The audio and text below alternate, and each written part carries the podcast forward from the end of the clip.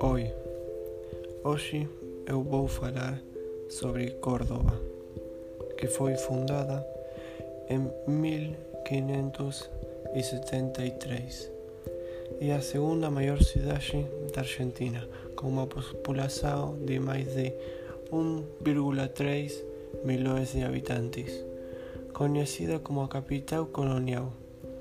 É o lar da primeira universidade da Argentina y diversas iglesias y prefecturas de aquella época. Córdoba sitúa no centro do país, tornándose un convenimento pronto da partida de viajantes.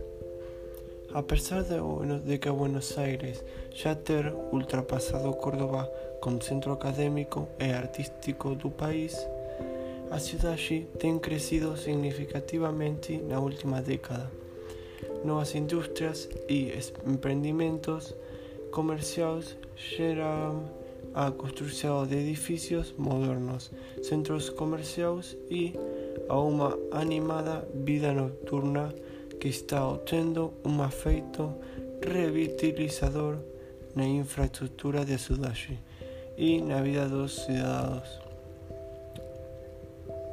Na cidade de Córdoba você pode fazer muitas coisas por exemplo, visitar o Parque Nacional Quebrada do Condorito, que é o destino ideal para um viagem de um dia de Córdoba, cobrindo 37 mil hectares por seus espectaculares planícies rochosas.